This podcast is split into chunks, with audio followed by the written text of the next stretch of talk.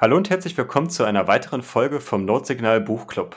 Heute sind wir mittlerweile schon in der sechsten Folge und aktuell sind wir zu viert insgesamt. Ich habe unter anderem den Martin heute hier. Hi Martin. Hallo. Dann habe ich den Kalso mit dabei. Hallo, guten Abend. Und dann ist der Volker auch wieder mit, mit in der Runde dabei. Hi Volker. Guten Abend. Hi. Ähm, der Jan Paul kommt eventuell noch später dazu. Das werdet ihr dann merken, wenn er dann auf einmal dann mit in der Runde mit dabei ist. Aber aktuell sind wir erstmal zu viert. Ähm, kann mir irgendjemand von euch die Blockzeit nennen, zu der wir uns heute treffen? Das kann ich. Das ist die 729286. Super, perfekt. Vielen Dank. Ähm, wie ich gerade schon gesagt habe, sind wir in der sechsten Folge. Das bedeutet auch, wir sprechen immer noch über Bitcoin begreifen von Carlo Rosenbaum oder im Originaltitel Grocking Bitcoin was der liebe Volker, der jetzt ja auch heute mit dabei ist, äh, ins Deutsche für uns übersetzt hat. Und das ist auch die Diskussionsgrundlage, über die wir ja weiterhin sprechen. Ähm, die sechste Folge heißt für uns auch das sechste Kapitel und im sechsten Kapitel geht es über das Thema die Blockchain. Aber bevor wir in das Thema einsteigen, äh, kann jemand von euch mir noch mal eine kurze Zusammenfassung über das vorige Kapitel geben? Na klar. Voriges Kapitel waren Transaktionen, insgesamt ein etwas komplizierteres Kapitel. Es ging darum, wie genau werden eigentlich Transaktionen durchgeführt, wie funktioniert das ganze Thema UTXO, wie, geht, wie funktionieren ähm, Signature Scripts, wie funktionieren Multisigs, war mit drin. Ähm, und ich glaube, das Wichtige für das Kapitel heute war, nachdem wir dieses ganze Thema Transaktionen eingeführt haben, haben wir einiges an, an Sicherheit gewonnen und an Ausgeb Limitierungen. Aber was immer noch geht, ist, dass Transaktionen gelöscht werden können in diesem aktuellen Cookie-Token-System, also dieser Sachen löschen könnte oder dieser Sachen zensieren könnte und zumindest, wie man das Löschen verhindern, darüber geht es in dem Blockchain-Kapitel. Genau. Dann können wir jetzt ja dann eigentlich auch dann direkt einmal in das Kapitel einsteigen. Ähm, ja, wie du es gerade schon gesagt hast, dass in dem jetzigen Cookie-Token System, wie es bis zum fünften Kapitel konstruiert worden ist, haben wir das Problem, wie du es gerade schon gesagt hast, dass äh, die Lisa als einzige Minerin, obwohl sie jetzt den Begriff Minerin oder zumindest diejenige, die Transaktionen in dem, in dem Tool erstellen kann, äh, prinzipiell immer noch löschen kann. Also sie könnte einen Keks kaufen, dem, diesem ähm, exemplarischen Kaffee Cookie-Token schicken, den Keks essen und im Nachhinein die Transaktion wieder löschen. Das heißt, sie hätte den Keks konsumiert und gleichzeitig das Geld gespart oder sich wieder zurückgeholt. Dadurch, dass sie die alleine gemacht hat, kann das niemand nachvollziehen und das ist halt ein Problem, was wir mit der oder ein Problem, was wir mit dem Konstrukt der Blockchain angehen wollen. Ähm, kann mir dazu jemand von euch noch ein bisschen mehr erzählen, wie, wie grundsätzlich wir da den Einstieg reinkriegen? Also das Problem war ja, wie du schon gesagt hast, dass es nicht transparent genug ist und dass Lisa diese Änderung vornehmen kann und ihr das niemand nachweisen kann. Und ich glaube, der Übergang kam dadurch, dass man gesagt hat, man muss eine Möglichkeit schaffen, ähm, dass jegliche Änderung validierbar ist. Also es muss transparent sein und es muss nachvollziehbar sein, dass diese Änderung abgeschlossen ist. Und dafür die Blockchain und man erinnert sich, glaube ich, in dem Zusammenhang oder in dem Kontext auch ganz schnell wieder an Signaturen, die dann auch eine entscheidende Rolle spielen. Die ja schon bisher auch bei Transaktionen und bei äh, in anderen Kapiteln schon eine Rolle gespielt haben zur Validierung von abgeschlossenen Handlungen sozusagen. Ich meine, grundsätzlich, die Blockchain sieht ja so aus. Man hat einen Block, das ist einfach eine Sammlung von allen Transaktionen, die zu der Zeit gerade anstanden und die halt in einem Block mal zusammengefasst wurden. Und dann gibt es zu diesem Block ein paar Metadaten. Bis auf beim Genesis-Block ist das ein Hash, ein Doppelchar 256 Hash des vorherigen Blocks, um festzulegen, wie dieser vorherige Block aussah. Ein Merkle Tree, da kommen wir gleich nochmal drauf, der im Prinzip beschreibt, wie die ganzen Transaktionen drinnen aussehen. Ein Timestamp, also ein, ein ne, wann dieser Block hinzugekommen ist und eine Signatur für diesen gesamten Blockheader von der Person, die ihn gemeint hat, was in dem Fall überall dieser ist. Und dadurch, dass diese Blöcke alle schön aneinander angefügt sind, weil jeder Block auf den vorherigen referenziert, kann man vorherige Blöcke nicht mehr abändern, ohne alle nachfolgenden Blöcke ebenfalls abzuändern. Ähm, und das würde einfach in verschiedenen Wegen auffallen. Alleine schon, weil die Blöcke dann nicht mehr mit 10 Minuten Abstand kommen und so weiter. Und je mehr Blöcke nach einem Block folgen, desto sicherer ist dieser Block, weil quasi jeder nachfolgende Block einen Block mit absichert. Ja, genau. Dadurch, dass dann, das, da kommt das Thema Proof of Work natürlich, was im nächsten Kapitel folgt. So weit sind wir jetzt noch nicht, aber grundsätzlich ist es natürlich so, mit jedem weiteren Block steigt dann, für die Leute, die sich schon ein bisschen mit Bitcoin weiter beschäftigt haben, steigt dann der Recht, der Neurechenaufwand dann äh, immer weiter an, dass es irgendwann dann unmöglich ist, äh, Blöcke in der Vergangenheit so umzukonstruieren, dass, dass man das in einer in einer realistischen Zeit dann halt äh, als Angreifer umsetzen könnte. Und äh, da, deswegen kommt auch häufig dann immer diese, man soll um den im Schnitt sechs Konfirmationen oder Bestätigungen warten, damit man halt soweit die äh, seine Transaktion in der Blockchain begraben ist oder in der Timechain, um das Wort auch nochmal zu nennen, was ja eigentlich der richtige Begriff ist, äh, in, der, in der Timechain begraben ist, dass die Transaktion nicht mehr zurückgedreht werden kann ohne weiteres.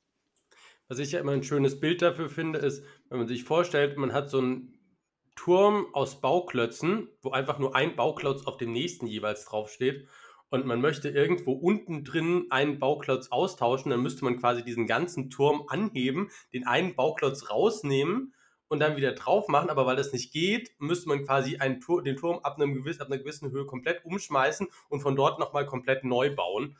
Ähm, und das wäre einfach super aufwendig und würde auffallen. Äh, ich glaube, es ist noch wichtig für das Verständnis, wenn man sich das Buch so sukzessive durcharbeitet, ähm, äh, um, um zu verstehen, warum jetzt in Kapitel 6 plötzlich von Einzeltransaktionen auf eine Kette von Blöcken gewechselt wird und nicht auf eine Kette von Transaktionen. Ähm, es ist eigentlich nicht zwingend an dem Punkt. Man könnte jetzt eigentlich nach dem Kapitel 5, wo die, wo die ähm, äh, wie heißt Lisa, immer eine Transaktion nach der anderen hochgeladen hat auf den, auf den Share, könnte man jetzt eigentlich sagen, man verkettet die Transaktionen. Man verkettet jede Transaktion mit der Vorgängertransaktion und gewährleistet damit eine Reihenfolge. Die Tatsache, dass es in Blöcke zusammengefasst wird, spielt eigentlich erst eine Rolle dann, wenn dieses Proof of Work kommt oder wenn der globale Konsens kommt. Denn das ist eine Optimierung dafür, dass dieser Proof of Work, diese Proof of Work Berechnung nicht für jede einzelne Transaktion passieren muss. Ja, das ist einfach eine Optimierung dafür. Ansonsten könnten es einfach einzelne Transaktionen sein. Ja, das, das sieht man wahrscheinlich dann auch erst, wenn man nicht schon ein Grundverständnis hat und das Buch liest oder noch so ein bisschen, wie du sagtest, wenn, wenn du dich einarbeitest und das übersetzt, das mit einem anderen, mit einer anderen Perspektive zu betrachten, weil das ist mir überhaupt nicht aufgefallen, dass das ja so ein ziemlicher Sprung ist von der Einzeltransaktion auf diesem Blog. Und dass es hier doch noch nicht so den Sinn macht. Also, er, ich fand sowieso, dass er in dem, in dem Kapitel relativ häufig referenziert auch auf das nächste Kapitel. Also man merkt schon, dass einige Sachen hier schwer erklärbar sein werden oder sind, weil man dieses Proof of Work eben braucht, um im Detail zu erklären, warum das eine zu dem anderen führt. Aber das ist spannend, hatte ich noch gar nicht auf dem Schirm. Ich glaube, es gibt noch ja, einen zweiten wichtigen nicht. Grund.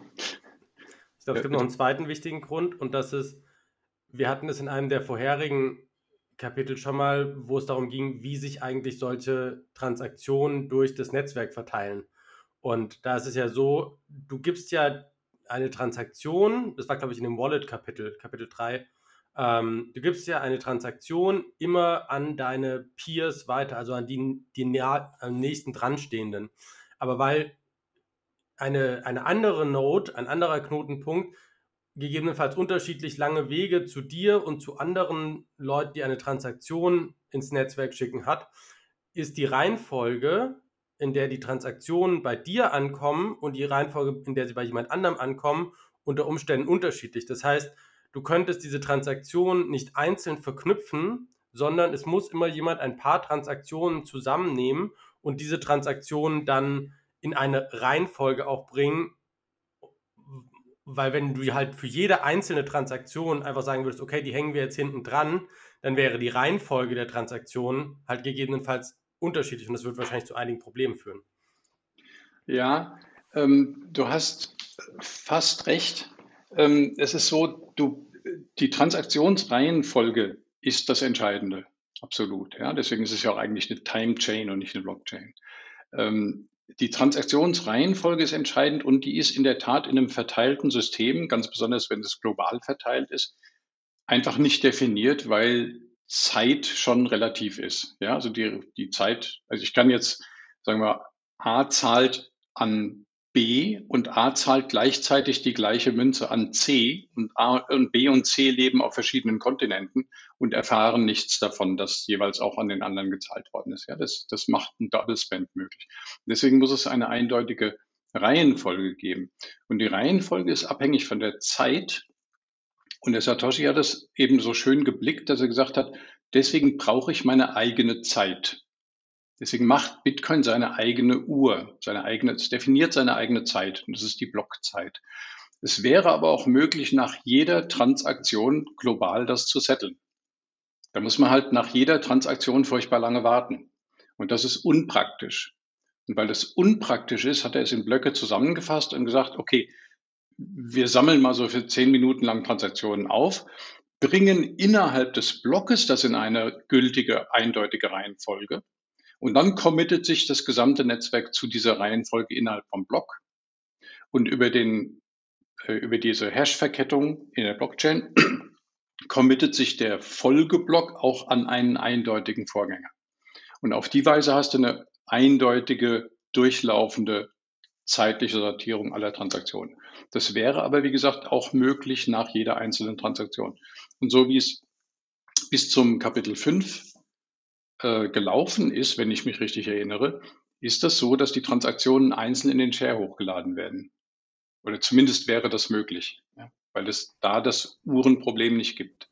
Genau, es war ja ein Excel, Excel-Sheet oder ein Spreadsheet, äh, was es vorher halt war. Und da wurde ja jede Transaktion einfach nacheinander dann reingetragen und dementsprechend war ja dann prinzipiell, wie du es gerade schon gesagt hast, jede Transaktion auch äh, ja so alleinstehend für sich, unabhängig jetzt von irgendwelchen anderen Transaktionen. Jetzt abgesehen natürlich von UTXOs, die wir ja dann im Kapitel 5 eingeführt haben. Das heißt, wir haben ja schon eine Transaktion, die ja vielleicht dann eine geht dann halt zum Ziel und die andere geht wieder zurück. Da hat man prinzipiell ja schon mhm. zwei unterschiedliche Ziele, aber die Transaktion an sich ist ja trotzdem alleinstehend für sich. Ja. Also ich finde es, es ist für, für Leute, die schon ein bisschen was mit Bitcoin äh, gemacht haben und die, die es ein bisschen verstehen, ist es so selbstverständlich, dass es eine Blockchain ist, dass keiner darüber nachdenkt, warum ist das eigentlich eine Blockchain? Und deswegen wollte ich es an der Stelle einfach anbringen, ja? weil das bringt einem Verständnis eine ganze Ecke weiter, meine ich, wenn man darüber mal nachgedacht hat. Warum ist es eine Blockchain? Nur weil Proof of Work so teuer ist und weil du das nicht nach jeder Transaktion machen kannst. Ansonsten ist es nichts weiter als eine, eine die Sortierung im Block gibt die richtige Reihenfolge vor und die Sortierung der Blocks untereinander gibt die Reihenfolge vor. Und das Ganze gibt eine globale Reihenfolge sämtlicher Transaktionen. Nichts weiter ich glaube, als eine Optimierung. Ich glaube, es ist noch ein zusätzlicher Aspekt. Und das ist, Bitcoin ist ja nicht nur eine technologische Sache, sondern vor allen Dingen auch ganz viel, was sind eigentlich die Handlungsanreize, wie sind die ökonomischen Anreize. Und ein ökonomischer Anreiz ist ja, wie viel bin ich bereit für meine Transaktion zu bezahlen. Und abhängig davon, wie viel ich bereit bin für meine Transaktion zu bezahlen, wird meine Transaktion in der Regel früher in die Blockchain aufgenommen. Das heißt, die Reihenfolge, in der bei mir als Knotenpunkt oder meiner in dem Fall eine Transaktion ankommt, ist ja nicht zwingend entscheidend dafür, ob sie in den nächsten Block mit reinkommt sondern wie viel ich im Prinzip bereit bin dafür zu bezahlen. Und diesen ökonomischen Anreiz, unterschiedliche Zeitpräferenzen beim Schreiben einer Transaktion in die Blockchain oder in den gemeinsamen Konsens hinein, weil das am Ende ist das ja die Blockchain, der, der, die Basis für den gemeinsamen Konsens. Ähm, diesen Mechanismus würde ich mit Einzeltransaktionen nicht haben. Was wäre der Unterschied, wenn wir nur einzelne Transaktionen hätten? Nur zum Verständnis nochmal. Also sagen wir, wir hätten, wir hätten äh, einzelne Transaktionen. Wir machen jetzt, äh, Calzo würde die Transaktionen meinen und äh, Thorsten, Volker und ich, wir würden jeweils eine Transaktion ins Netzwerk geben. Mhm. So, ähm, du würdest die Transaktion zuerst Thorsten, dann Volker, dann meine Transaktion würdest du jetzt bekommen. Thorsten würde einen, äh, einen Sat per V-Byte zahlen, Volker 2, ich 3. Aber Thorstens wäre zuerst da. Wenn du jetzt der Reihenfolge nachgehen würdest, würdest du ja die erste Transaktion, die reinkommt, einfach reinschreiben. Und das wäre Thorstens. Aber ich zahle dir so, dreimal so viel. Das heißt, wenn du nur für eine Transaktion in deinem nächsten Block noch Platz hättest, würdest du meine nehmen. Und gegebenenfalls habe ich einen Grund, warum ich mehr dafür zahle, weil, keine Ahnung, muss halt jetzt so sein. Und diesen, diese ökonomische Flexibilität technisch umzusetzen, würdest du nicht haben, wenn du einzelne Transaktionen in der Reihenfolge, in der sie bei dir aufschlagen, aufnehmen würdest. Es gäbe sozusagen gar keinen Grund mehr, dass du mehr bezahlst, weil du wüsstest, sobald es ankommt, würde ich versuchen, das reinzupacken. Ja. Weil ich, genau, also da, dann spielt wieder dieses äh, zehnminütige Bestätigen eine große Rolle, wo wir wieder beim Proof of Work werden. Aber das, das macht es verständlicher, danke. Ja. ja. Hm. Aber da sind wir natürlich jetzt noch nicht, weil wir gesagt genau. gelernt haben, dass, äh, dass, dass die Transaktionsfees und so weiter, die kommen erst mit Proof of Work und in der jetzigen, ähm, in dem jetzigen Modell gibt es nur, dass, dass die Lisa die alleine Macht hat, also alles, alles, was prinzipiell ja dann äh, gemeint oder dann als Transaktion eingetragen werden soll, kommt, landet eh bei ihr. Also deswegen bekommt sie ja im jetzigen Modell auch, glaube ich, diese, äh, also auf, auf einen Tag gerechnet 7000, 7200 Cookie-Token ausbezahlt, was ja dann in, interessanterweise, das lernt man auch in dem Kapitel, schon dann auf den Tag umgerechnet, auf ein Zeitfenster von zehn Minuten, äh, dann trotzdem dann wieder dann äh, auf die, also mit einem Blockintervall von zehn Minuten, alle zehn Minuten kommt man dann auf den Tag gerechnet dann auf 7200, was dann damit dann wieder die Auszahlung dann wieder zusammenbringt, die er schon über alle Kapitel vorher eingeführt hat. Und entspricht den 50 Cookie-Token in dem Fall pro 10 Minuten. Genau. Ähm, wir hatten noch andere Begrifflichkeiten verwendet, vielleicht das noch ganz kurz. Wir hatten Genesis-Block. Ich hatte hier zum ersten Mal gelesen tatsächlich äh, Chain-Tip. Das war mir nicht bekannt als Begriff. Und wie ist eigentlich so ein Block aufgebaut? Sollen wir da noch kurz drauf eingehen? Weiß einer, warum das Genesis-Block heißt? Also wofür das steht? Im Deutschen vielleicht auch? Oder? Genesis ist die, die Schöpfung. Das ist ein biblischer Begriff, also der Ursprung von allem. Okay. Das, das ähm, ähm, am Anfang war das Wort und es werde Licht und so weiter. Das ist Genesis. Ah, okay. ja, diese Sprüche sind aus dem Teil Genesis der Bibel, soweit ich habe das Buch nie gelesen, aber ein Freund von mir ist Theologe und ah, der kriegt nur so ein bisschen was am Rande mit. Der Genesis-Blog ist jetzt so ein bisschen neben, bevor wir uns wieder dem eigentlichen widmen. Mein Wissensstand war, nach dem Genesis-Block gab es eine gewisse Pause, in der nicht gemeint wurde. Mhm. Drei Tage, glaube ich. Drei Tage. Ähm, ja, der, ähm, der Satoshi hat einfach auch wieder biblisch. gerechnet ähm, wie ein ähm, Weltmeister, aber es hat, er hat keinen Block gefunden. Okay. Ähm, wir gehen ja davon aus, dass wir mit der, mit der Blockzeit wissen, also immer grob den Abstand vom Genesis-Block wissen. Aber wenn wir so einen großen Gap haben, Funktioniert das dann noch oder liegt das dann einfach massiv daneben?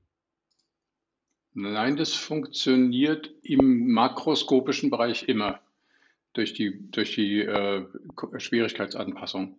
Die Geschichte war am 3. Januar 2009, ähm, die, ich weiß nicht, ehrlich gesagt, wie die Schwierigkeit damals war und wie die Rechenleistung dabei, damals war, aber es war offensichtlich so, dass äh, in den ersten Blocks das die Difficulty wohl ein bisschen zu hoch war. Und ähm, der Block, den er dann gemeint hat, war halt, der kam halt am 3. Januar raus, der erste. Und der zweite kam dann am 6. Januar raus. Und dann ging es, glaube ich, ein bisschen schneller, weil der Hal Finney dann noch ziemlich schnell mit, weiter äh, mitgemacht hat. Oder vielleicht hat er mehrere Rechner noch in Betrieb genommen, der Satoshi. Ähm, um eben zu kompensieren, dass, die dass er sich bei der Difficulty verschätzt hatte. So nehme ich an, dass es gelaufen ist. Ich weiß es nicht. Ansonsten gibt es wenig vernünftige Gründe dafür, dass er ausgerechnet am Anfang, wenn er das Netzwerk initialisieren will, einfach mal drei Tage Pause macht. Okay, und dann wird es sich das quasi über die Difficulty Adjustment im nächsten Difficulty-Zyklus angepasst haben. Okay, aber das führt uns ein bisschen weg. Wir hatten, mhm. ja. ähm, wir hatten mehrere Sachen. Wir hatten, wir hatten die Referenz vom vorherigen Blog, wir hatten das Thema Merkle Tree, spricht dieses Merkel-Tree, wie, wie, spricht man das richtig aus? Merkel-Tree hört sich irgendwie... Merkel. Merkel, Merkel. ist ja, ist ja ein Merkel hört sich besser an. Ja, ist ja auch ein, ist ja ein amerikanischer Forscher, glaube ich, der, der diese Merkel-Trees dann äh, entwickelt, entworfen. Ja, wir wollen ja auch nicht, dass die Angie dafür die, die, äh, die, die Genau. Preise einsammelt oder so. der, der wird auch mit C geschrieben, im Gegensatz zur, zur Angie. Also von daher. Nee, mit, mit K. Ja. Merkel? Ja. Ah ja, oh. Aber mit Ja. Merkel Aber Merkel, und nicht Merkel. wenn, wenn, dann müsste Ja, es ja, genau. Merkel, Ja, ja, genau. Merkelbäumchen. Merk, Merkel, Das ja, genau, genau. Hast recht. Das wäre dann die schwäbische Angela. Das Merkelbäumchen. ähm, ja, genau, das hatten wir noch. Ähm, und dann wie dieser ganze Block Creation Time und, äh, und dieser, der Signaturprozess fungiert. Ich glaube, das sind im ersten Schritt die wichtigen. Wollen wir mal auf das Thema Merkle Tree eingehen? Springst du aber schon. Das kommt deutlich weiter unten, tatsächlich. ja. Also ich Okay, hätte tatsächlich den Blockheader und wie er sich aufbaut noch kurz besprechen wollen und wie welcher Verweis, also wie wie verweisen die Blöcke aufeinander. Das kommt ja noch ein bisschen vorher. Okay, Ähm, dann. Mhm. Ähm, genau, also wir hatten noch den Chain-Tip und schade, dass ich am Anfang nicht dran gedacht habe, weil das war eigentlich mein Plan zu sagen, dass wir ja den Mempool äh, uns anschauen und gucken, was wir für die aktuelle Folge für, für eine Höhe haben. Und das ist ja dann sozusagen immer plus eins, weil wir ja bei der Null angefangen haben. Heißt, es ist der Chain-Tip in der Höhe einer Zahl weiter. Aber ich habe es leider nicht bedacht bei der Nennung der, der aktuellen Höhe. Ähm, genau, und wir haben jetzt in dem Block-Header, also wir haben die Aufteilung der Transaktion und den Block-Header in einem Block. Und der Block-Header besteht wiederum aus einzelnen Elementen. Und zwar ein Verweis auf den Vorgängerblock, auch Block-ID genannt. Ähm, wir haben die Kombination der Hashes aller Transaktionen in dem Block. Wir haben eine Block Creation Time, wo ich sehr spannend fand, dass die nicht unbedingt fortlaufend sein muss. Das heißt, die kann sich auch mal, die kann auch mal ein paar Minuten zurückliegen zu dem vorherigen Block.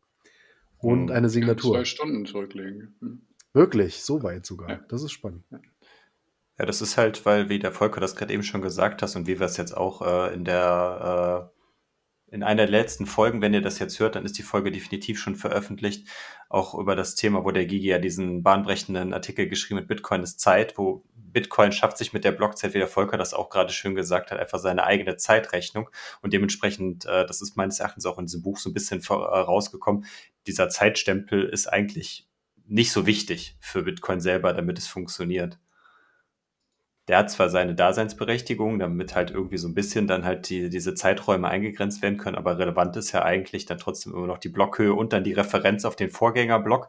Und sobald ja dann ein, ein Miner dann auf den vorigen Block referenziert, nimmt er das ja als für sich seine gegebene Wahrheit dann als Basis und von der aus arbeitet er ja dann weiter. Deswegen ist das eigentlich relevanter als irgendein Zeitstempel, der halt irgendwie plus minus war. Der Volker schüttelt den Kopf. Ja, die Sache ist, das ist ja ein, Adversar ein adversarial Setting. Ja? Also du musst ja, das System muss ja arbeiten mit, lau mit lauter Feinden. Ja? Also du musst annehmen, dass alle Teilnehmer des Netzwerkes sich nicht leiden können und sich gegenseitig betrügen wollen. Wieso sollte irgendjemand der, der Blockzeit seines Vorgängerblocks glauben? Wieso sollte er auf der aufbauen? Der baut auf dem Hash auf, aber nicht auf der Zeit. Okay? Der kann also aus eigenwilligen Interessen ähm, die Blockzeit nach vorne oder nach hinten schieben, die er in den Header schreibt. Warum soll er es tun? Naja, zum Beispiel gibt es ja Zeit-Lock-Mechanismen oder, oder so ja, Time-Lock-Mechanismen, die sagen, äh, du darfst eine bestimmte UTXO erst zu einem bestimmten Zeitpunkt ausgeben. Also nicht vor einem bestimmten Zeitpunkt. So, die schmeißt aber zum Beispiel eine wahnsinnig hohe Fee, die der Miner einsammeln möchte. Dann sagt er, okay, ich stelle mal die Uhr eine Stunde vor. Dann kann ich die Transaktion jetzt schon in meinen Block reintun und muss nicht erst eine Stunde warten. Okay? Das machst du natürlich als Miner. Ja, du sammelst alles auf, was du kannst. Und ähm, deswegen kann es sein, dass so, eine, so ein Zeitstempel mal eine Stunde oder zwei Stunden vor oder zurück geht. Die Geschichte ist, natürlich muss es irgendwie wieder eingefangen werden und natürlich muss auch im Blockheader unbedingt ein Zeitstempel drin sein. Der muss nur nicht genau sein. Denn wozu wird die Zeit benutzt? Die Zeit wird genau beim Difficulty Adjust benutzt. Ja, das kommt ja eigentlich erst bei Proof of Work, aber später, wenn die Schwierigkeit für die Miner eingestellt wird, alle, alle ähm, 2016 16 Blocks, danke. Da wird, da wird geguckt, der, ähm, der Abstand zwischen dem, ganz grob gesagt, dem ersten Block von diesem 2016 Block-Intervall und dem letzten Block von den 2016 Blocks. Okay? Und diese Blockzeiten müssen also im Bereich von zwei Wochen genau sein. Okay? Äh, sie müssen aber innerhalb der zwei Wochen, können sie ziemlich ungenau sein. Und die, wie das, wie das eingehegt wird, damit sie nicht allzu sehr rauslaufen, ist wie folgt. Nimm mal an, ein, ähm, Miner setzt eine Uhrzeit in einem Blockheader auf fünf Stunden in die Zukunft. Dann weist meine Node das als ungültig zurück, weil es mehr als zwei Stunden von der Host-basierten Uhrzeit von meiner Node abweicht. Okay, also wenn ein Node einen Block bekommt, der, dessen angebliche Blockzeit mehr als zwei Stunden von meiner Unix-Zeit, Linux-Zeit abweicht, dann weist meine Node den zurück. Okay, das heißt, innerhalb von diesem kleinen Fenster von ein paar Stunden muss der Miner liegen. Okay? Und das reicht als Genauigkeit für dieses Zwei-Wochen-Intervall. Aber innerhalb der Blöcke kann es durchaus sein, dass der eine eine Zeit hat, die in der Zukunft liegt, der andere in der Vergangenheit und dass das nicht eine zeitliche Reihenfolge gibt. Mir ist fast so, dass wir das mal hatten, aber kurz die Frage ja. dazu, ähm, weißt du, in welcher Form das geschrieben wird? Ist es dann die Zulu-Zeit, also eine einheitliche Zeit aller Nodes? Ähm, also die Uhrzeit auf der Welt? Das ist keine Local. Time.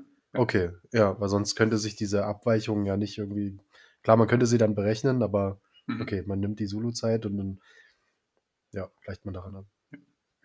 Das ist, wahrscheinlich ist es die Epoch, also die, die Anzahl Sekunden seit 1970. Ich weiß nicht genau, wie es vercodet ist, aber es ist wahrscheinlich Epoch Time. Fun ähm, wisst ihr, woher die Anzahl der Blöcke zwischen den Difficulty Adjustments kommt? Warum das genau 2016 sind? Weil 2016 mal 10 Minuten zwei Wochen sind. Nein. Und weil dann und auch noch irgendein Multiplier gibt dann wieder 21, äh, äh, 210.000 ist die, warte mal, äh, ist die äh, vier das Jahres. Halving der Abstand. Das Halving. Und das, das hängt also, auch noch irgendwie zusammen. Das, das, das, kommt so ein bisschen dazu, ähm, aber das ne, könnte man jetzt auch irgendwie ein bisschen mehr, ein bisschen weniger. Ähm, ganz viel in Bitcoin hat ja eine symbolische Bedeutung. Und die. Ach so, ah, ja, genau, ja. genau. Rückwärts. Und zwar gibt es, gibt es, gibt es die Executive Order 6102, also genau das Umgedrehte von 2016. Ähm, und die war von 1933 und war von Roosevelt unterzeichnete Executive Order, die das Ansammeln slash Horten von Goldmünzen, Goldbahnen und Goldzertifikaten über 100 Dollar verboten hat. Und damit quasi ein Goldverbot Absolut darstellt. Genial. Ja, guter Punkt. Ja. Nett. Das ist ein cooler Zeitfakt. Ja. Gut. So, sollen wir, wir was weiter. zum Rest sagen? Also, genau. Wir haben jetzt, wir haben ja gesagt, die, die Blöcke verweisen in dem Blockheader auf die Vorgängerversion. Da haben wir auch schon erklärt, warum das der Fall ist und warum das wichtig ist. Ähm, wir haben die Blockzeit gut diskutiert. Ähm, dann haben wir die kombiniert, den kombinierten Hash aus den Transaktionen, da kommen wir dann gleich im Detail zu sozusagen. Und ich glaube, hier hat sie dann nochmal, hat sie, hat er äh, nochmal ihren, ihre Signatur erwähnt, also im Blockheader die Signatur zur Bestätigung, dass eben dieser Block abgeschlossen ist, also zur Validierung der Veränderung. Gibt es dazu noch mehr zu sagen? Ich glaube, dann ist nämlich dieser, dieser Teil des Blockheaders auch abgeschlossen. Ja, also er beschreibt jetzt ja in dem jetzigen Entwurf von dem System, dass äh, die Lisa das mit ihrem Private Key signiert, die jeweiligen Blöcke, was aber auch wieder in Bitcoin selber nicht der Realität entspricht, weil da haben wir wieder, um den Vorgriff wieder zu haben, da wird, der, wird die Signierung der, äh, der jeweiligen Blöcke dann über Proof of Work realisiert. Äh, aber hier ist das jetzt zumindest für den Übergang, damit das System konsistent in dem jetzigen Zustand ist, dann äh, wird es dann über den Private Key von Lisa dann gemacht und damit dann unterschrieben. Das nächste Thema ist hier Lightweight Wallets, aber wollen wir Merkle Trees vorziehen, weil ich finde, das passt thematisch besser. Ja, ja können wir gerne. Ja. Stimme ich hier zu. Ähm, soll ich einmal kurz versuchen, zusammenfassend zu erklären, was ein Merkle Tree ist? Also, ein Merkle Tree, so mein Verständnis und korrigiert mich gerne, ist im Prinzip eine Form, verschiedene Transaktionen, beziehungsweise vom Format her kann das auch mit anderen Sachen äh, genutzt werden, in einem Art Hashbaum zusammenzufassen. Das heißt, was hier gemacht wird, ist, wenn ich eine bestimmte Menge von Transaktionen in einem Merkle Tree zusammenfassen will, um am Ende einen einzigen Hashwert zu haben, der repräsentativ für alle Transaktionen in dem gesamten Block drin ist, dann nehme ich alle Transaktionen, bilde aus jeder einzelnen Transaktion einen Hashwert und dann nehme ich immer zwei Transaktionen und bilde aus, diesen, aus den Hashwerten dieser beiden Transaktionen wiederum einen kombinierten Hashwert. Und das Ganze mache ich in, mit den nächsten zwei, also ne, 1 und 2 bilden jeweils einen Hashwert, also Hash 1 und Hash 2 und dann mache und aus denen bilde ich quasi den Hash 1 plus 2. Und dann mache ich mit 3 und 4 bilden auch Hash 3, Hash 4 und aus denen bilde ich Hash 3, 4 und aus Hash 1, 2 und Hash 3, 4 bilde ich dann Hash 1, 2, 3, 4. Und das gleiche mache ich mit 5 bis 8 und dann habe ich quasi oben drüber kann ich dann Hash 1 bis 8 machen und so kann ich das quasi in so einer Baumstruktur nach oben aggregieren und wenn ich einen einzelnen Teil davon ähm, verändere, dann verändert sich logischerweise der gesamte Baum, weil ja ein Hash immer, ne, wenn sich der Input auch nur ein bisschen verändert, äh, komplett verändert. Und wenn ich aber zum Beispiel mir nur einen Teil des Hashbaums anschauen will oder mir nicht, nicht alles darüber wissen muss, dann reicht es auch, wenn ich eine Kombination aus, und das wird in anderen Szenarien noch wichtig, wenn ich eine Kombination aus, Trans, aus, aus Transaktionen, Hashes von Transaktionen oder Hash-Werten von einem gesamten Baumteil habe, um diesen gesamten Baum überprüfen zu können. Hm, ja. Was du gerade gut gesagt hast, ist also dieses Konstrukt ermöglicht es natürlich dann, dass, dass die gesamte Validierung aller, aller untergeordneten Transaktionen, wie wir gerade eben schon gesagt haben, wir haben nicht mehr nur eine Transaktion pro Block, sondern mehrere. Und durch dieses, äh, durch diese Merkle Root, was im Endeffekt ja genau dann äh, die, die oberste, also der, der Startpunkt, sage ich jetzt mal, von dem Baum ist, äh, wo dann sich ja die weiteren Zweige nach unten dann verteilen. Das ist das Schöne, dass wir da einen Hash haben und den können wir dann in den äh, Blockheader reinschreiben und das macht die Überprüfung ja dieses Blocks sehr einfach. Das heißt, wir müssen nicht alle Hashes von jeder einzelnen Transaktion speichern, sondern wir speichern nur diese eine, diesen einen Hash, der alle untergeordneten Transaktionen dann enthält und der sich daraus ja dann auch wieder deterministisch theoretisch auch wieder herleiten lässt aus den unteren Hashes. Und das, was du ja gerade beschrieben hast, äh, dass man ja so, so partielle, ich glaube, so hieß es, hieß es äh, Teilbäume oder partielle Boy, äh, Merkle Trees äh, gebaut werden kann, das wird ja dann dazu benutzt, um, ähm, um Wallets die Möglichkeit zu geben, nur Teile der, eines Blocks zu verifizieren zu können und nicht, dass der Gesamt, dass alle Transaktionen einer Wallet zur Verfügung gestellt werden müssen, um halt alle, sage ich mal, 2000 Transaktionen dann, dass der Merkle Tree daraus generiert werden muss. Und ich glaube, was wichtig ist, auch wenn wir da jetzt nicht im Detail eingehen, diese Merkle Trees bieten noch einige weitere Möglichkeiten, als nur diese Transaktionen schön zu sammeln und spielen ja zum Beispiel auch eine größere Rolle bei Taproot und wie man dadurch ähm, die Menge an Teilnehmern an einer Transaktion verschleiern kann und damit zum Beispiel Multi, die Privacy von Multisig verbessern kann und so. Da gibt es ja einige Sachen, wo die auch noch eine größere Rolle dann spielen, wo wir sicher später nochmal drauf kommen. Ich weiß gar nicht, ob das ist, glaube ich, in dem Buch ist das zumindest kein, kein Teil jetzt. Äh, ich glaube, so, das Buch ist so alt, da gab es noch kein, äh, noch kein Taproot. Aus meiner Sicht. Ich glaube, Segwit wird eingeführt noch in späteren Kapitel, aber Taproot gibt es da leider noch nicht. aber deshalb, hört man sich das ja auch bei Note-Signal an, um einfach dieses wertvolle Extrawissen noch mitzunehmen und mehr zu haben, als nur, wenn man das Buch lesen würde. Das ist ja das, das Note-Signal extra quasi. Da können wir uns dann vielleicht überlegen, dass wir dann, wenn wir mit dem Buch durch sind, dass wir dann noch mal ein extra Kapitel dann äh, noch hinten dranhängen im Buchclub und dann mal über das Thema Taproot sprechen. Das ist eine gute Idee, das können wir zumindest mal im Hinterkopf behalten für die Zukunft, wenn wir dann in einem halben Jahr oder wann auch immer mit dem Buch durch sind. Ein was bisher geschah. Ja. und äh, was, was noch in Zug, was ihr noch erwarten könnt. Dann kommen wir zu Lightweight Wallets. Genau, die auch so ein bisschen der Grund waren ähm, für die Überleitung, also wen das jetzt wundert, also zu diesem Bereich, weil die Lightweight Wallets das Ziel haben, wie der Name das schon sagt, so wenig wie möglich Aufwand zu betreiben und trotzdem verifizieren zu können, ob eine Transaktion da ist, ob sie bestätigt wurde, wie der Zustand ist ähm, und wo sie herkommt. Ich glaube, das waren so die Hauptkriterien. Und da wird auch der Merkle Tree dann wieder eine große Rolle spielen in dieser Verifizierung. Aber ich glaube, es fängt an mit der Privatsphäre, richtig? Wir hatten das Feature des Bloom-Filters hier erklärt bekommen. Privatsphäre und Datenvolumen. Also ein, ja, ein, genau, also ein großes Thema ist ja, Lightweight Wallets sind ja in der Regel Wallets, die man auf einem mobilen Endgerät hat, was zwei Restriktionen mit sich bringt. Das eine ist, du kannst keine mehrere hundert Gigabyte große Blockchain die ganze Zeit mit dir rumtragen. Und das andere ist, du bist nicht permanent, du willst keinen permanenten Datenaustausch betreiben, um das synchron zu halten, sondern du willst dein im Zweifel mobiles Datenvolumen maximal schonen. Und deshalb brauchst du eine Möglichkeit zu gucken, welche Transaktionen dich betreffen und diese Transaktion dann von einer Full Node entsprechend zu kriegen, anzufordern und mit ihr in Kontakt zu treten und aber wenn möglich nicht nur die Transaktionen von der Full Node zu bekommen, die dich interessieren, weil das ein Privacy-Thema wäre, aber auch nicht zu viele, weil du sonst ein Bandbreiten- und Speicherthema hast. Und da musst du im Prinzip ein Gleichgewicht finden und das ermöglichen Blumenfilter. Genau, und wir hatten vorab schon ein bisschen diskutiert, bevor wir angefangen haben, die, die Folge hier aufzunehmen, ob der Blumenfilter noch so die Relevanz hat, beziehungsweise in welchem Detail es wert ist, das zu erklären.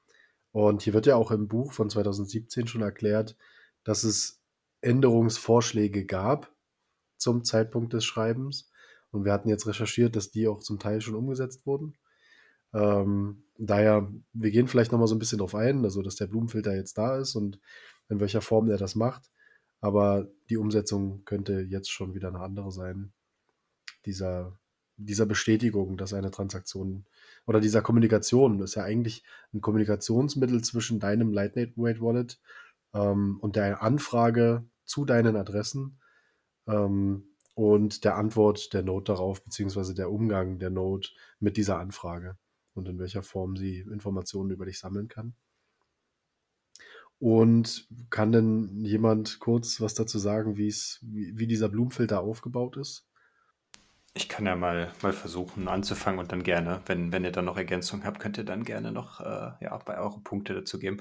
Also der Blumenfilter funktioniert ja grundsätzlich so, ähm, oder um nochmal das kurz das Problem zu, zu, zu stellen, wenn ich als, als Wallet bei einem Full Node anfrage, ich möchte nicht der Wallet direkt automatisch sagen, gib mir bitte die, die, äh, die und die, die und die Adressen und die und die Transaktionen, weil dann weiß prinzipiell ja dann auf IP-Basis dann der Betreiber der Full Node, okay, die und die Adressen gehören prinzipiell auch zu der anfragenden IP oder die Wahrscheinlichkeit ist, ist ja, ist, ist eigentlich 100 Prozent, dass das dazu geführt. Das heißt, wir haben das Privacy-Problem, was der Martin eben auch schon angeführt hat.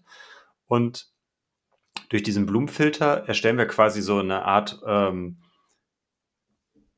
ja, so ein, ich weiß nicht, wie man das am besten bezeichnen kann. Man stellt halt so eine Schablone, also man äh, fragt halt nicht alle Adressen an, weil dann haben wir wieder das Problem mit, der, mit dem Datenvolumen, was dann äh, äh, wieder äh, auf mobiler Weise äh, extrem in die Höhe schießen könnte. Ähm, aber wir haben aber auch nicht das äh, aber auf der anderen Seite hätten wir natürlich da die maximale Priva Privatheit, weil wir alle Adressen anfragen. Das heißt, der Fundnotbetreiber weiß einfach nicht, worum es geht.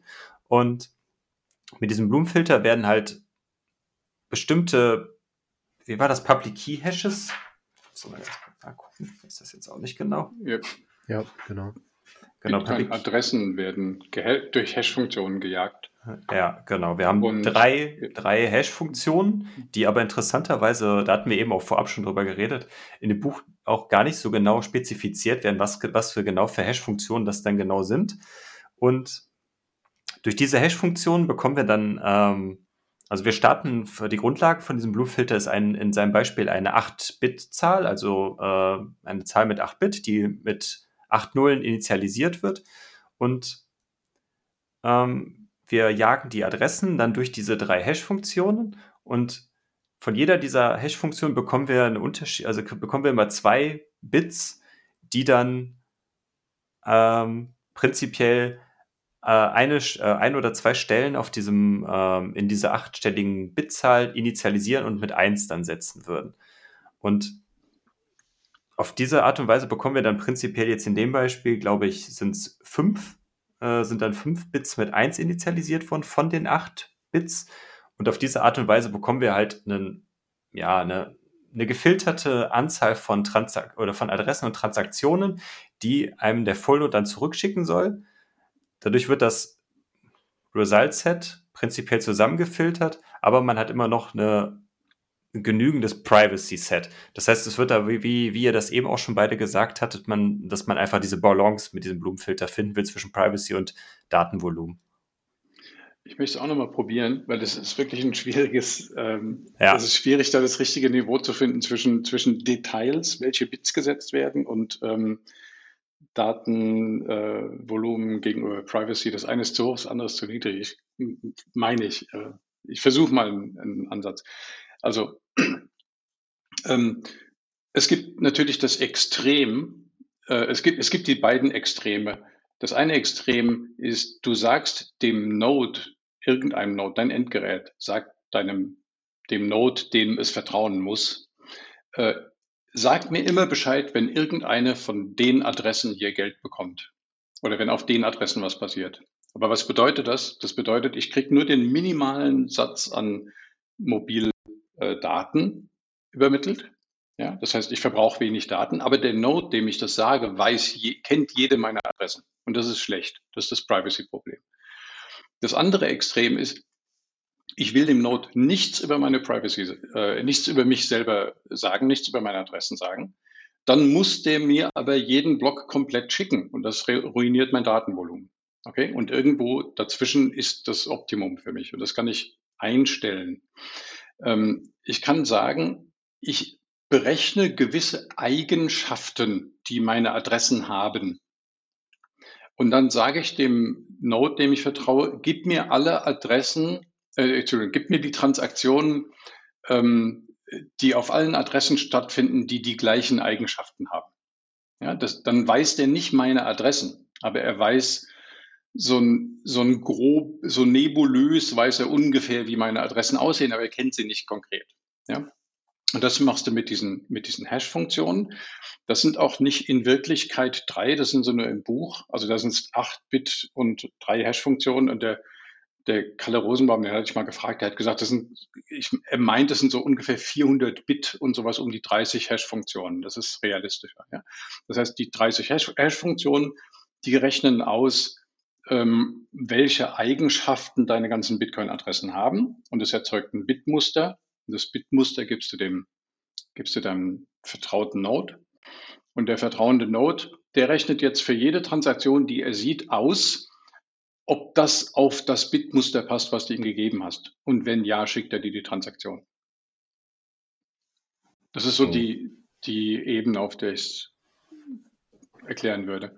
Ja, ich glaube, wir, wir hatten im Vorabgespräch auch schon darüber gesprochen, dass wir da jetzt auch gar nicht jetzt äh, so lange darauf eingehen wollen, dass das Thema äh, wie der Mat, äh, der Kalso hatte das gerade eben ja schon gesagt, auch mit dem, ähm, dass es da ja prinzipiell ja auch durchaus noch Veränderungen gegeben hat in den letzten Jahren, dass da die unterschiedlichen BEPs, ich glaube, hier wurde das BEP 158 und das BEP 159 erwähnt, was da prinzipiell Änderungen an dieser Kommunikationskanal herbeigeführt hat in den letzten Jahren. Und das, ich meine, Wallets verändern sich sowieso äh, immer weiter und werden immer weiterentwickelt. Dementsprechend äh, kann es natürlich auch sein, dass der Stand gar nicht mehr jetzt so ist, wie, wie es jetzt hier auch dargestellt worden ist. Vielleicht eine Sache, weil wir jetzt ein paar Mal gesagt haben, Datenvolumen schon. Einmal zum Vergleich. Ich habe das parallel mal nachgeschaut. Zwischen dem 26. Februar und dem 26. März diesen Jahres hat die Blockchain sich um circa 5 Gigabyte vergrößert. Das heißt, das ist das, was wir an monatlichem Volumen hätte, hätten. Ähm, für die meisten Mobilfunkverträge hier wäre das zu viel für die meisten Mobilfunkverträge in einem Land, was enorm viel Datenvolumen hat, wie sagen wir Südkorea, die irgendwie um die 90 bis 100 Gigabyte Durchschnittsverbrauch im Monat an mobilem Datenvolumen haben, wäre das nichts. Ähm, aber ich glaube, gerade in so einem globalen Thema ähm, muss man das einfach runterselektieren. Und gerade wenn man über solche Themen spricht wie Blockchain-Synchronisation über Satellit oder so, dann ist es natürlich besonders wichtig zu gucken, dass man kleine Datenmengen an der Stelle verwendet, um einfach den Flächenzugang gerade zu den Leuten, zu den Ländern zu gewährleisten, die ja sofern sofort, also stark davon profitieren, weil sie zum Beispiel kein normales Banksystem haben und dann in der Regel auch nicht endlos viel Internetverbindung haben. Ja, absolut. Und da sind wir dann auch ganz schnell auch wieder in dem Bereich äh, Block, Block-Size-Größe, wo ja dann auch die Block-Size-War 2017, 2017, mein Jahr, genau. stattgefunden hat, wo ja dann auch dann der Streit zwischen äh, großen Blöcken, kleinen Blöcken und äh, noch viel größeren Blöcken stattgefunden hat. Ja, und im Endeffekt die, äh, ja, die Community oder die, äh, die Nutzer von Bitcoin haben sich ja entschieden. Wir wollen bei den kleinen Blöcken bleiben, weil es einfach äh, große Blöcke viel zu viele Nachteile und Trade-offs mit sich einhergehen, weil über die Blockgröße lässt sich halt auch nicht äh, beliebig skalieren, wie sich das die Big Blocker halt vorgestellt haben. Aber das nur so am Rande. Ich weiß, ich hatte da jemand noch einen Kommentar zu, von euch? Ja, na, also das ja. würde den Node-Betrieb halt deutlich erschweren. Ne? Und wenn man davon ausgeht, dass jetzt schon mit den steigenden Preisen für die Raspberry Pis das immer unerschwinglicher wird, und dann kannst du in anderen Ländern dir das gar nicht mehr leisten, das zu validieren. Das ist schon sehr kritisch. Was es für mich aber noch in dem Kapitel, ähm, was, was es für ein Bewusstsein geweckt hat, war, dass wie viel Information einfach durch reine Kommunikation preisgegeben werden kann.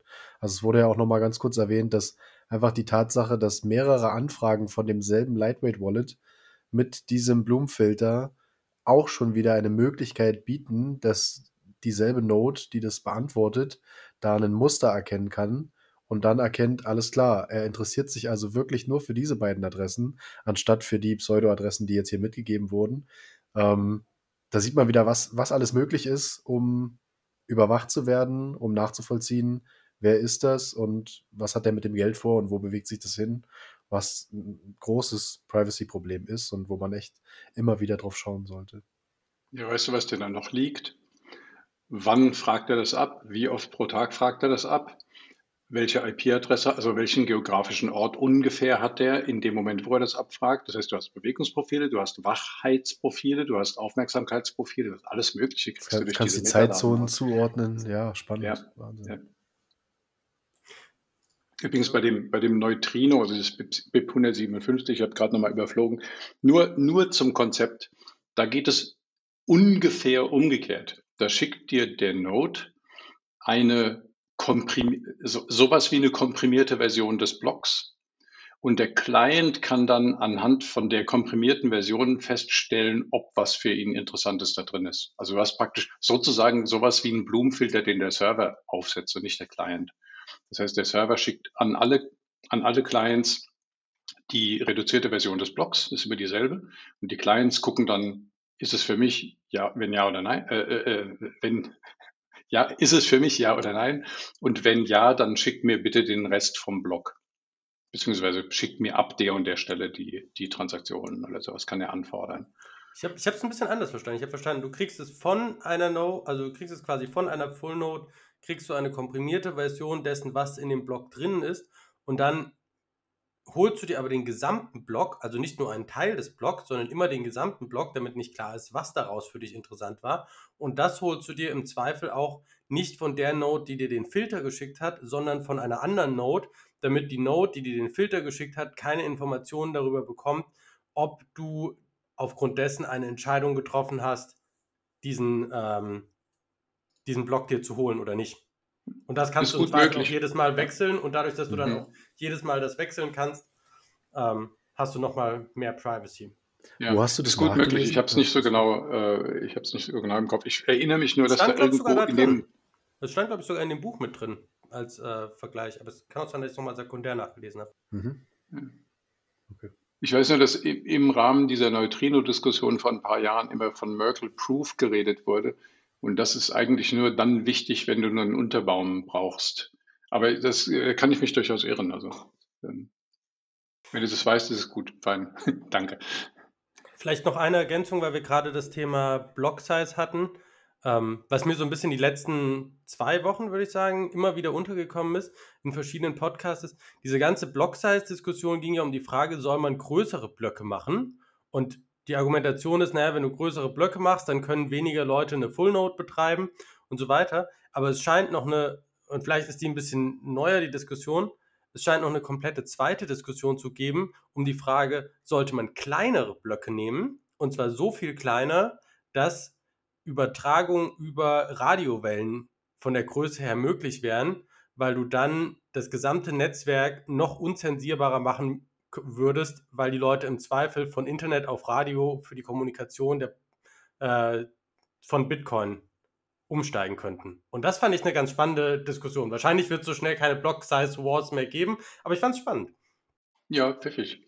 Der, der Luke JR äh, sagt ja immer noch, dass es nicht größer sein soll als 128 Kilobyte. Ein Block. Das ist so sein, sein persönliches Limit. Ähm, Wo wir dann fast wieder extrem, bei eine Transaktion pro Durchgang wären? Oder wie viel würde man da reinkriegen? Nö, du kriegst dann ja ungefähr ein, was ist das, ein Achtel von dem, was du heute hast. Oder ein Achtel bis ein Sechzehntel. Wisst ihr, wie viel in einen Block reinpasst? Wie viele Transaktionen? Also es variiert ja immer so ein bisschen, je nachdem, ne? Multisig braucht mehr, Segwit braucht ein bisschen weniger und so, aber grob, in was für einer Größenordnung sich das bewegt? Also wenn du einen Block hast, Segwit ist, glaube ich, 4000 Transaktionen. Also wenn wirklich alle Transaktionen in einem Block Segwit sind, dann bist du dann, glaube ich, bei 4000. Das ist so der, der Maximal.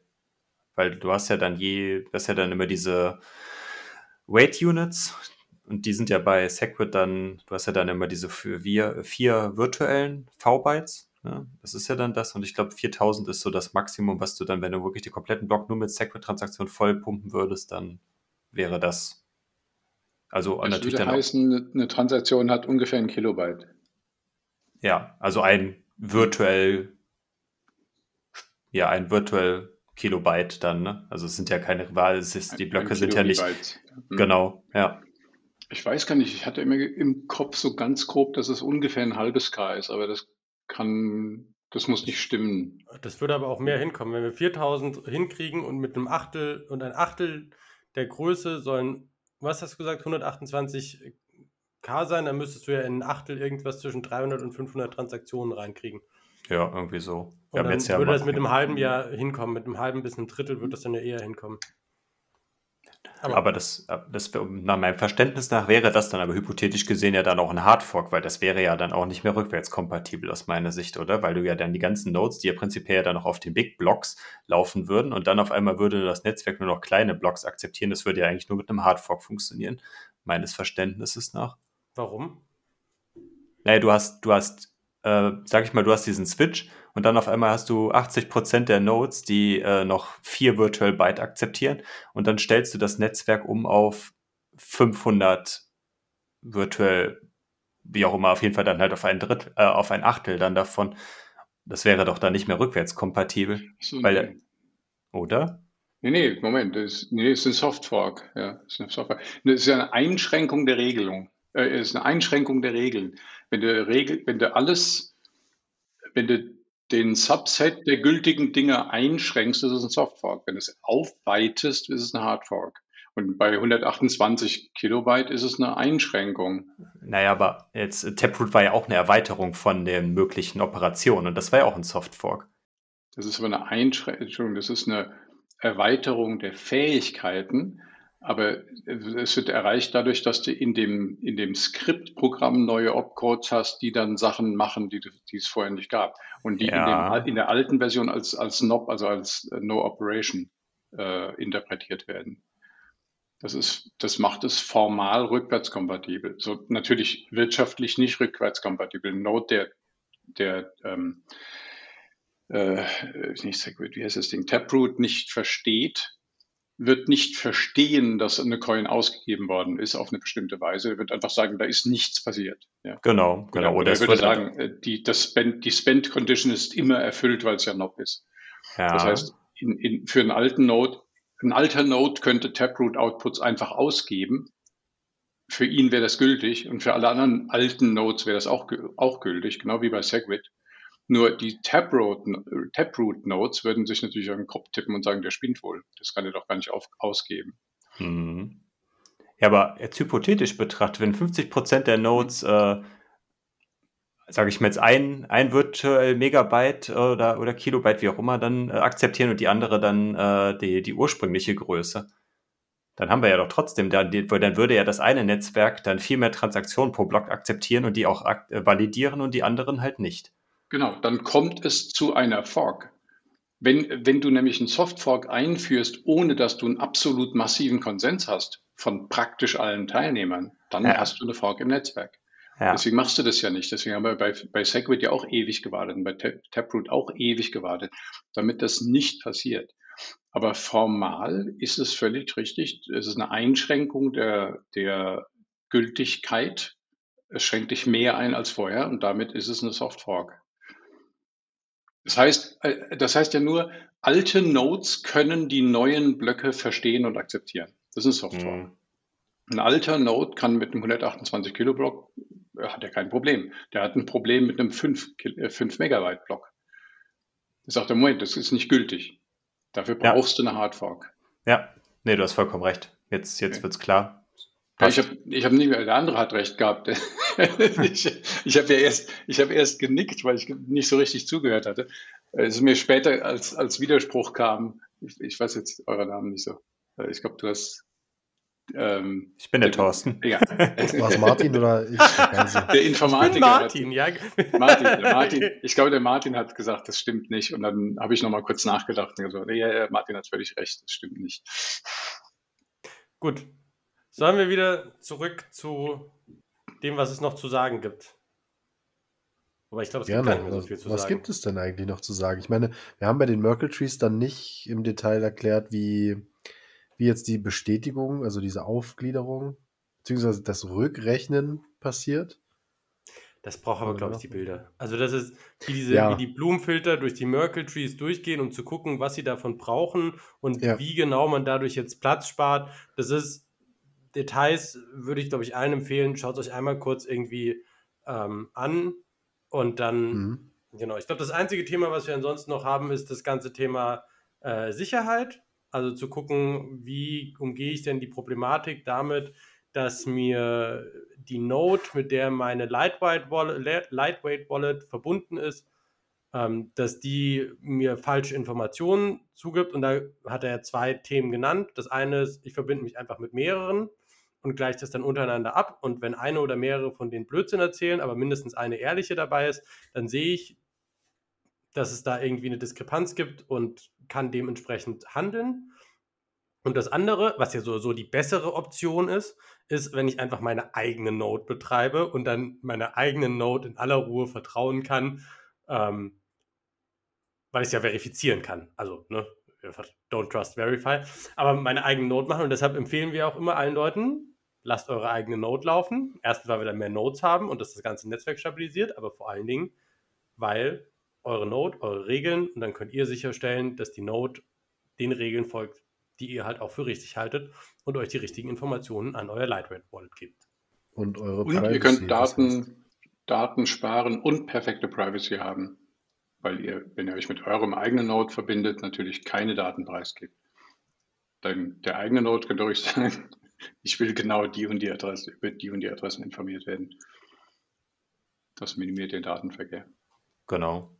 Da lässt sich dann auch, wenn man dann in so einem, wie zum Beispiel bei mempool.space, wo ich gerade sehe, der Kalso hat sein schönes T-Shirt gerade an, passend dazu, dass man sich das dann bei sich lokal dann auf dem eigenen Fullnode installieren kann und dann hat man dann auch die gleiche User Experience, die man dann äh, auch bei einem öffentlichen Block Explorer dann halt hat, wenn man den dann über, das, über die normale Webseite von dem Betreiber halt hat. Das funktioniert ja bei den gängigen Node-Implementierungen heutzutage auch sehr einfach, dass man sich das bei sich lokal installieren kann.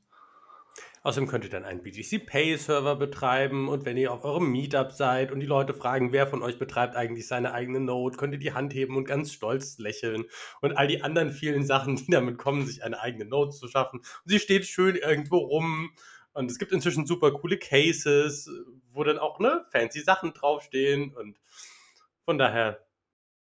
Sehr gut.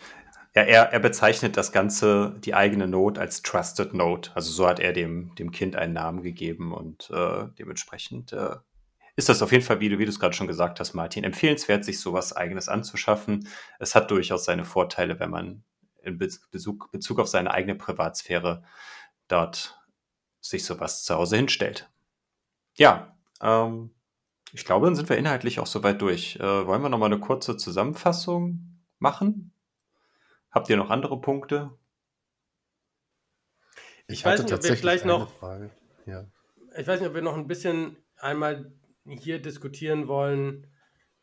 Blockchain versus Bitcoin, weil ganz häufig im, im öffentlichen Diskurs ist es ja so die Thematik, die Blockchain und die Blockchain-Technologie und was das alles bringt und wie hervorragend das ist und nicht, und nicht, was eigentlich Bitcoin an der Stelle bringt. Es kann aber sein, dass das hier vielleicht ein bisschen Overkill ist, vielleicht machen wir dafür nochmal eine Spezialfolge. Ähm, aber diese, also, das war zumindest so einer der Gedanken, als ich mir das nochmal angeschaut habe, zu sagen, diese Blockchain-Technologie ist zwar zu einem Teil eine Basis, aber es ist jetzt nicht so mega krass, die technische Revolution schlechthin, die hinter dem ganzen System steckt, sondern es ist einfach nur ein Teil davon ähm, und nicht der, der gehypte Teil. Aber das ist vielleicht als Diskussion zu viel gerade. Ja, ich weiß nicht, also äh, ich finde es ganz gut, wenn man da mal kurz drüber redet, weil, weil so viele Leute es missverstehen. Es ist eigentlich gut, dass du es ansprichst. Ich habe das bei Clubhouse immer so formuliert, ähm, Block, die Blockchain ist eine grauenhaft ineffiziente Datenbank, die unfassbar schlecht ist und die von Insidern eigentlich gesehen wird als die Scheiße, die Bitcoin auskackt und die man eigentlich nicht haben will, die man aber in Kauf nehmen muss, weil es keine andere Möglichkeit gibt, unter Leuten, die sich nicht kennen, einen Konsens zu schaffen, der dauerhaft ist, der belastbar ist. Es geht nicht anders. Die einzige Lösung, die dafür gefunden worden ist in der Geschichte der Informatik, ist der Nakamoto-Konsens auf Basis von dieser ineffizienten Datenbank namens Blockchain. Und für alle anderen Anwendungen, die nicht äh, unzensierbares, staatsunabhängiges Geld als Ziel haben, für alle anderen Anwendungen ist es schlicht Schwachsinn. Es ist eine idiotische Idee, das für irgendwas anderes zu benutzen. Das ist nicht sinnvoll. Das, Einzige, das Einzige, was eine Block, diese Blockchain an Vorteil bringt, ist, dass sie nicht, nicht mal von einem Staat, nicht mal von mehreren Staaten in irgendeiner Weise zensiert oder beeinflusst oder verboten werden kann. Und wenn das nicht das Ziel ist, dann ist es nur Unsinn. Das finde ich tatsächlich ist ein, ist ein guter Punkt. Dieses, wenn du ein Netzwerk hast, das nicht dezentral ist, brauchst du keine Blockchain. Und das finde ich ist zum Beispiel bei der ganzen Altcoin-Diskussion ein ganz großes Thema. Es gibt eigentlich nicht wirklich etwas, was die Blockchain besser macht als eine zentrale Datenbank, außer dezentral sein. Und dezentral sein kann halt ein Riesenvorteil sein, weil Bitcoin würde nicht funktionieren, wenn es nicht dezentral wäre. Aber wenn ich halt so oder so alles zentral machen kann und ich habe einen zentralen Actor, dem ich im Zweifel vertraue oder vertrauen muss, wie ich das ja auch bei zum Beispiel Ethereum oder sowas habe, dann brauche ich eigentlich keine Blockchain. Und ich glaube, ja. das ist einer der ganz wichtigen Punkte, das als Verständnis zu vermitteln. Blockchain macht nur Sinn, wenn du dezentral sein willst. Wenn du nicht dezentral sein musst, ist es keine gute Technologie für dich. Genau. Es wird von vielen Leuten gerne benutzt, weil man da in, auf dem API, was halt sich über diese ganze Blockchain-Technologie in Anführungszeichen gebildet hat, kann man halt bequem so Daten speichern und in ein verteiltes System aufbauen. Aber das geht, das geht über andere Methoden einfach viel, viel, viel besser, eleganter und effizienter. Und äh, das nur deswegen zu machen, weil halt irgendjemand so eine Programmierlibrary geschrieben hat, ist, ist äh, keine gute Idee. Gut, super. Dann haben wir das auch geklärt mit der Blockchain und dann würde ich die Kiste von heute einfach rund machen sind wir ein bisschen kürzer als sonst, wobei auch wieder ein bisschen mehr als eine Stunde ist eigentlich so der Standarddurchschnitt. Dann bedanke ich mich, dass ihr alle, alle drei dabei wart. Der Jan Paul hat es scheinbar nicht mehr geschafft, wie er offensichtlich gemerkt hat und äh, haben es aber auch ohne ihn hinbekommen. Schöne Grüße an der Stelle. Und dann, ja, bleib, kann ich nur sagen, focus on the signal, not on the noise und ich wünsche euch noch einen schönen Abend. Ciao, ciao. Ciao. ciao. Tschüss.